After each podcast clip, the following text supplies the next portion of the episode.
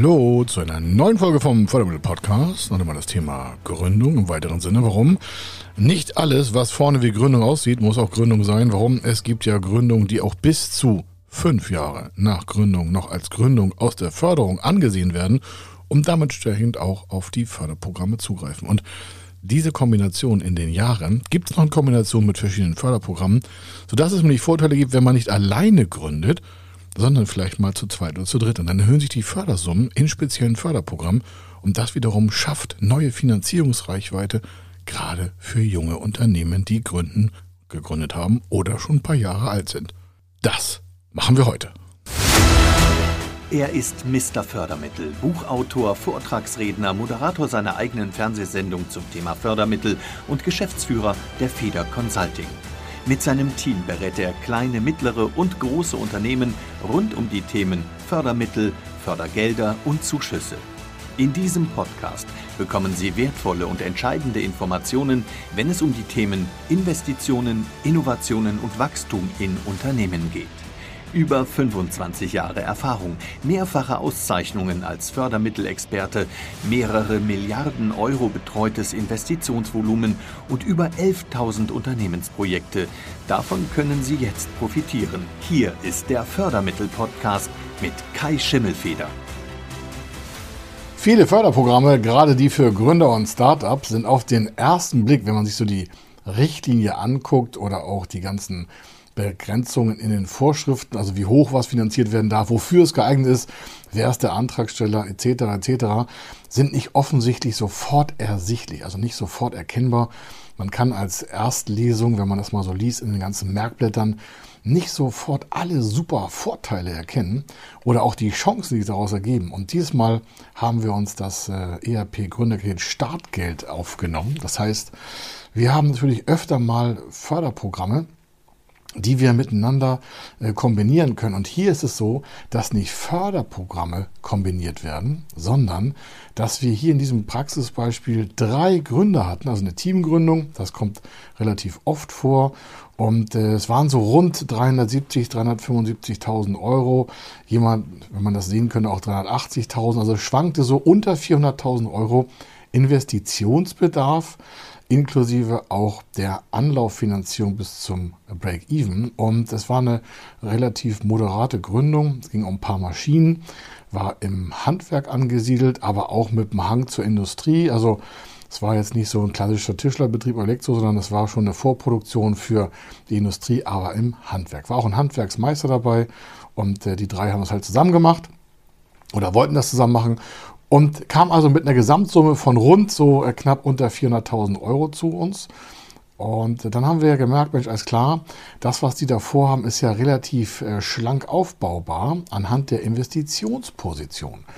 Das heißt, wir nähern uns ja immer oftmals der Sichtweise, was soll eigentlich bezahlt werden, wann soll das bezahlt werden und wie sieht das dann auch mit dem Eigenkapital desjenigen oder derjenigen Unternehmen aus, oder der natürlichen Person, wenn es Gründer sind, die das dann umsetzen sollen.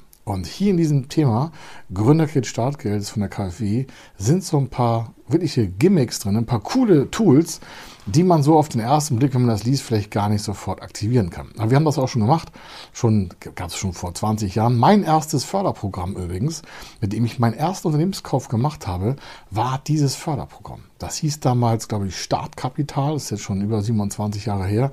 Aber es hat sich in der, es waren damals 50.000 Mark und es war ein Teil meiner Gesamtfinanzierung. Heute hat das Ganze viel mehr Volumen, also bis zu 125.000 Euro pro Person. Und da ist auch schon der Trick hinter der einige, wobei das gar kein Trick ist, sondern das ist eine Richtlinie. Das kann man pro Person beantragen. Aber nochmal kurz zurück.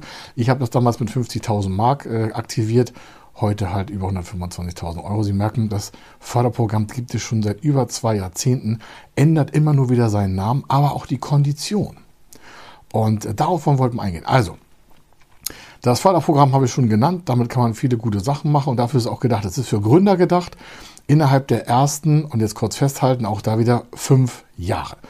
Wenn Sie sagen, wieso innerhalb der ersten fünf Jahre? Also, das ist für Unternehmen A, die gründen wollen, also für natürliche Personen, die gründen wollen, oder auch für bestehende Unternehmen in den ersten fünf Jahren der Gründung.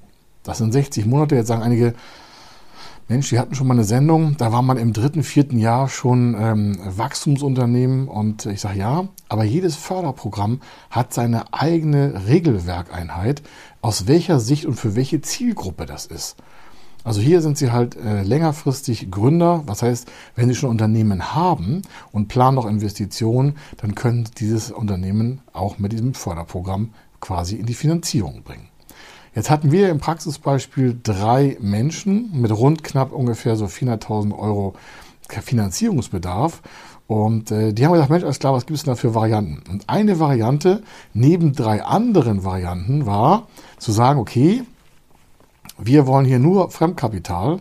Da gab es auch gar keinen Zuschuss zu und wir haben das dann auf drei Personen aufgeteilt. Warum? Die haben mit der Gründung gesagt, wir würden alle gerne einzeln für unser Unternehmen, was wir in Planung haben, diesen äh, Startkapitalkredit dementsprechend auch nutzen. Und der Name ist jetzt erstmal völlig, un, äh, völlig uninteressant, aber die Volumina sind ja also drei Antragsteller für ein Unternehmen, die gesamt 125.000 Euro generieren können. Und 3 mal 125 sind rund 375.000 Euro. Die hatten auch so 40, 45.000 Euro Eigenkapital in Bar zusammen. So konnte die Gesamtfinanzierung sogar innerhalb der Beraterkosten und der Anlauffinanzierung gestaltet werden. Was sind jetzt so die Highlights davon? Also, erste Erkenntnis, dieses Förderprogramm kann man nicht nur einmal alleine verwenden, sondern man kann es auch in Kombination eines Teams verwenden. Und im Extremfall wären hier ja maximal, weil auch dieses Förderprogramm hat Richtlinien, mindestens 10% der Gesellschaftsanteile der später zu finden und aktivierten GmbH müssen bei einer Person liegen. Mindestens 10%. Das heißt also im schlimmsten Fall, in Anführungsstrichen, wären da 10 quasi Gesellschafter und äh, 10 Geschäftsführer, dann hätten sie auch dementsprechend 10 Mal Antrag zu stellen. Das ist noch nie vorgekommen. Wir hatten mal 5, das war schon ein paar Jahre her, aber dieser Fall hatte halt jetzt 3. Das heißt, wir haben nicht ein Unternehmen gehabt, das einen Förderkredit oder einen Zuschussantrag oder einen Innovationskredit oder sonstiges stellt, sondern die Gründer selber haben zur Gründung der Gesellschaft den Kapitalisierungsgrad, also die Finanzierungsvolumen mit 100 Prozent erreicht über dreimal Startkredit. Das heißt also, das Startgeld, wie wir es so nennen wollen. Und dementsprechend aktuell ist es halt so, dass das auch noch gekoppelt wurde. Warum? Die Europäische Union hat für Gründer ganz spezielle Absicherungsprogramme innerhalb der Förderkredite. Und viele fragen sich, was ist mit Haftung, wie kriegt das mit der Bank geregelt? Und die Bank fragt ja auch nach Haftung. Und dieses Förderprogramm hat inkludiert, ohne weitere Beantragung, das ist inklusive, eine sogenannte Kostenabsicherung. Das ist eine Wettbewerbsabsicherung innerhalb der Europäischen Union für Gründungen innerhalb einer bestimmten Anfangszeit. Hier halt fünf Jahre. Soll heißen, neben den 125.000 Euro pro Person hat jedes Förderprogramm und jeder Antragsteller eine automatische Haftungsfreistellung, nicht für sich persönlich, sondern für die Bank in Höhe von 80 Prozent. Das heißt 20 Prozent, das heißt hier in diesem Fall 25.000 Euro pro Person, hat die Bank als maximales Risiko. Sagen Sie, was ist Haftungsfreistellung? Also, der Förderkredit hier für die Gründung in den ersten fünf Jahren für das äh, Startkreditvolumen hat natürlich dann entsprechend Folgendes. Drei Menschen stellen jeweils für die einzelne Investition auf eine Gesellschaft den Antrag und haben somit dreimal 125.000 Euro. Das wäre natürlich alles parallel in einem Businessplan auch faktoriert, verbucht und angegeben mit allen Kompetenznachweisen, mit allen Ausfallkriterien, mit allen Haftungsfreistellungen, mit der Bürgschaft inkludiert, das habe ich gerade schon erläutert, sodass die Bank erkennen kann, aha, hier sind zwar drei Personen, die jeweils einen eigenen Antrag stellen auf das Thema Gründerkredit von der KfW, aber Entscheidend ist, die Gesamtsumme ist ja dann 375.000 Euro. Warum? 3 mal 125 sind 375. Das heißt, die gesamte Summe von 375 hat ein maximales Risikoausfall für die durchleitende Hausbank von ebenfalls auch 3 mal 25.000 Euro. Also maximal 75.000 Euro ist das Risiko für die Bank. Warum? Die 80-prozentige Bürgschaft oder Sie können es auch Haftungsfreistellung nennen, inkludiert sichert die Hausbank davor ab, einen Totalschaden zu erleiden, wenn das Unternehmen quasi an die Wand fährt oder liquidiert wird. Das heißt, von den 375 sind dementsprechend 75 maximales Risiko. 300.000 Euro sind abgesichert durch eine europäische Bürgschaft, die inkludiert in dem Förderprogramm drin steckt. Ein weiteres Highlight ist, dass man bei Laufzeiten, weil es kommt ja auch noch zur Refinanzierung, es muss ja zurückgezahlt werden, haben wir hier in diesem Praxisbeispiel von den drei Menschen äh, gesehen, als klar, die schaffen innerhalb von zwei, drei Jahren den Break-Even dauerhaft, also wirklich auch nachhaltig, auch nennenswert, schaffen auch Gewinne von über 100.000 Euro pro Jahr. Und dann haben wir gesagt, Mensch, alles klar, dann ist die Laufzeit maximal hier fünf Jahre.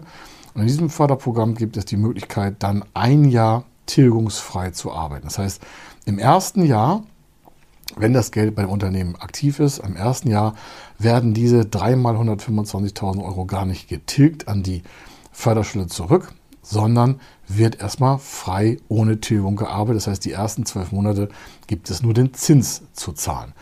Das wiederum schafft natürlich Liquiditätsvorteile für das Unternehmen, denn es ist ja besser, wenn diese Tilgungsrate im Unternehmen aktiv wird, bleibt und in Unternehmenswertschöpfung quasi umgewidmet wird, und wenn es bei der Bank zurückgeführt wird, da ist es ja jetzt keine große Wertschöpfung für dieses Unternehmen. Für die Bank ist das super, aber für Unternehmen ist das auch die Frage von Liquiditätsabfuhr. Und das kann man im ersten Jahr sparen.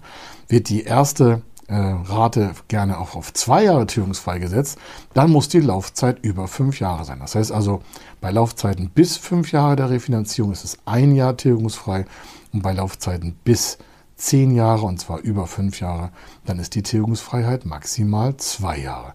Das können auch mal 18 Monate sein, 19, das ist eine Sache der Verhandlung.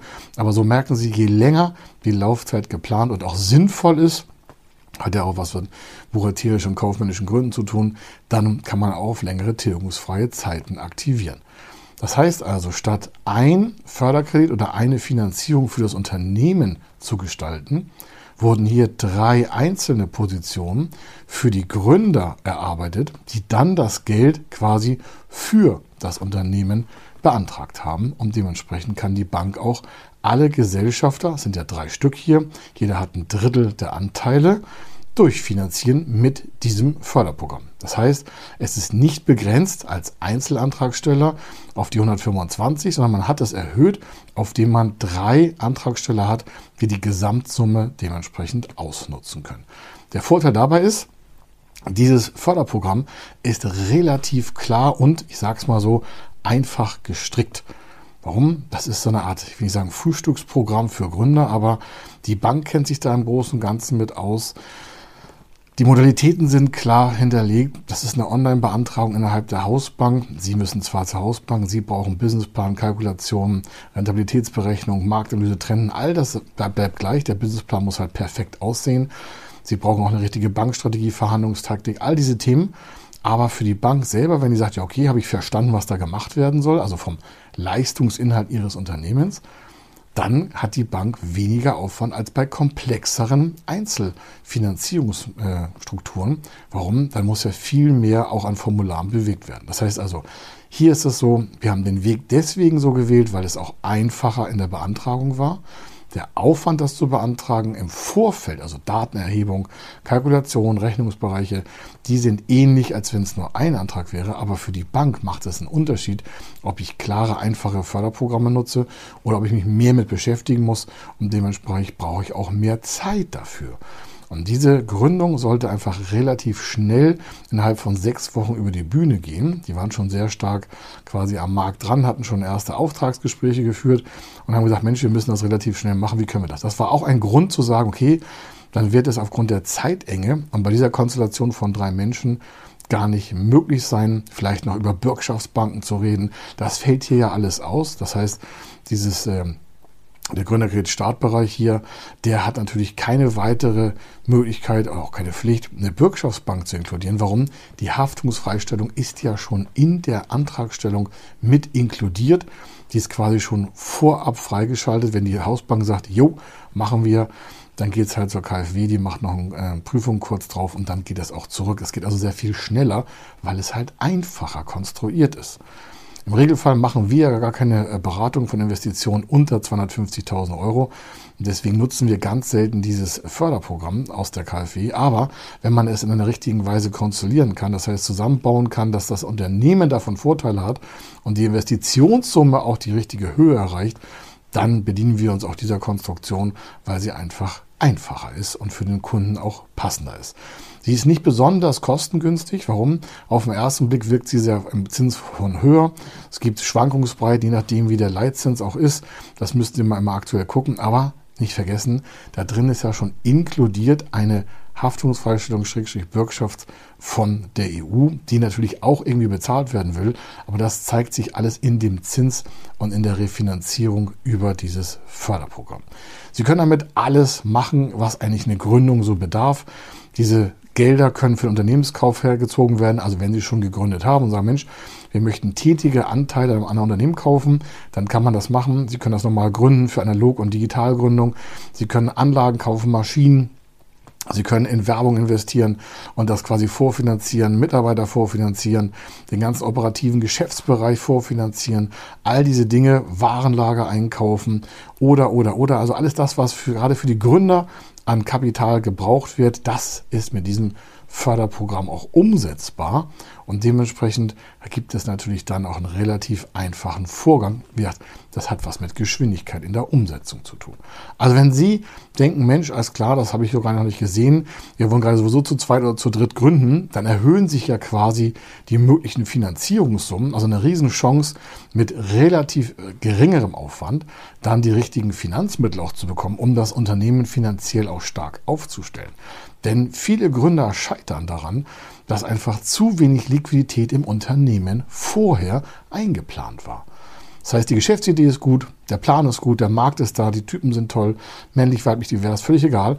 Aber entscheidend ist, wenn nicht genügend liquide Mittel vorhanden sind, dann kann doch mal schnell ein Sturm oder ein kleiner Regenschauer ziemlich nasse Füße im Unternehmen machen. Und das kann man ja vermeiden, indem man im Vorfeld sich genügend Liquidität, in diesem Fall über die Förderkredite, in das Unternehmen holt, um dann auch viel einfacher auf mögliche Reaktionen aus dem Markt dementsprechend vorbereitet zu sein und sich nicht überraschen zu lassen, ob dann mal der Strom steigt oder das Gas steigt, oder die Preise oder Mitarbeiterkosten steigen. Aktuell Inflation auch ein Riesenthema. Aber das kann man alles damit Stück für Stück besser vorauskalkulieren und so auch das Gründerunternehmen auf sichere, feste Beine stellen. Und das kann ich Ihnen nur empfehlen, sich vorher Gedanken zu machen, wie hoch ist der Kapitalbedarf für Ihre geplanten Investitionen. Wie gesagt, mit diesem Förderprogramm können Sie im Regelfall fast alles im Detail runterfinanzieren. Es gibt ein paar Ausnahmen wie Atomkraftwerke finanzieren und sonstiges, aber ich glaube, das ist da in der Summe auch gar nicht sinnvoll. Warum so kleine Atomkraftwerke, glaube ich, gibt es gar nicht für 125.000 Euro. Also, Sie merken, da sind ein paar Ausnahmen, aber die sind sowieso irrelevant, weil sie gar nicht zur Summe passen. Dient aber dazu, Ihnen zu sagen, Mensch, für die normale Gründung, ob digital oder auf offline, ist das Förderprogramm super, super ideal und schafft Ihnen einen riesen Vorgang. Wichtig ist, Sie haften immer noch für 100 Prozent der Rückzahlung als Einzelunternehmer oder auch in dem Team herum. Die Haftungsfreistellung ist immer für die Bank und nicht für die Person gedacht. Das heißt, sollte das Unternehmen mal halt äh, Schwierigkeiten haben, sind sie immer im Regress voll haftbar. Und das müssen Sie auch vorher wissen, nicht, dass Sie es verwechseln und sagen, Mensch, super, ist klar, 80% Haftungsfreistellung habe ich eine Haftung reduziert. Nein, die Haftungsfreistellung reduziert das Bankenrisiko und nicht Ihr Risiko. Als Unternehmer wissen Sie wahrscheinlich, dass das, was Sie da unterschreiben, auch dementsprechend unternehmerisch im Risiko selber tragen müssen. Und dementsprechend muss man das vorher mal durchleuchten, was da eigentlich für eine Gründeridee auf die Straße soll. Also, ich wünsche Ihnen viel Erfolg bei der Umsetzung, auch bei der Kombination dieses Förderprogramms, aber auch andere Förderprogramme. Man kann ja hier noch viel mehr Kombinationen aufsetzen, aber hier haben Sie mal ein Praxisbeispiel mit drei Leuten, 125.000 Euro zu 375 und dementsprechend haben Sie auch die richtige Finanzkraft, um das Unternehmen auf die Startrampe und darüber hinaus in die weite Welt zu schicken, um da Gutes zu tun, um das zu schaffen, Arbeitsplätze zu generieren und dann auch Gewinne abzuwerfen, weil das ist ja wichtig für Unternehmen. Also, hier war der Kai Schimmelfeder mit ein paar Tipps zum äh, Gründerbereich und ich wünsche Ihnen viel Erfolg bei der Umsetzung. Bis dann. Tschüss. Wenn Sie wissen wollen, ob Ihre geplanten Investitionen förderfähig sind und wie Sie zu den richtigen Förderprogrammen kommen, dann gehen Sie auf die Website www.fördermittel-testen.de. Dort können Sie Ihre Projektdaten an das Team von Feder Consulting übermitteln und erhalten dann ein Ergebnis zu den möglichen Förderprogrammen gesendet. Viel Erfolg und eine gute Zukunft.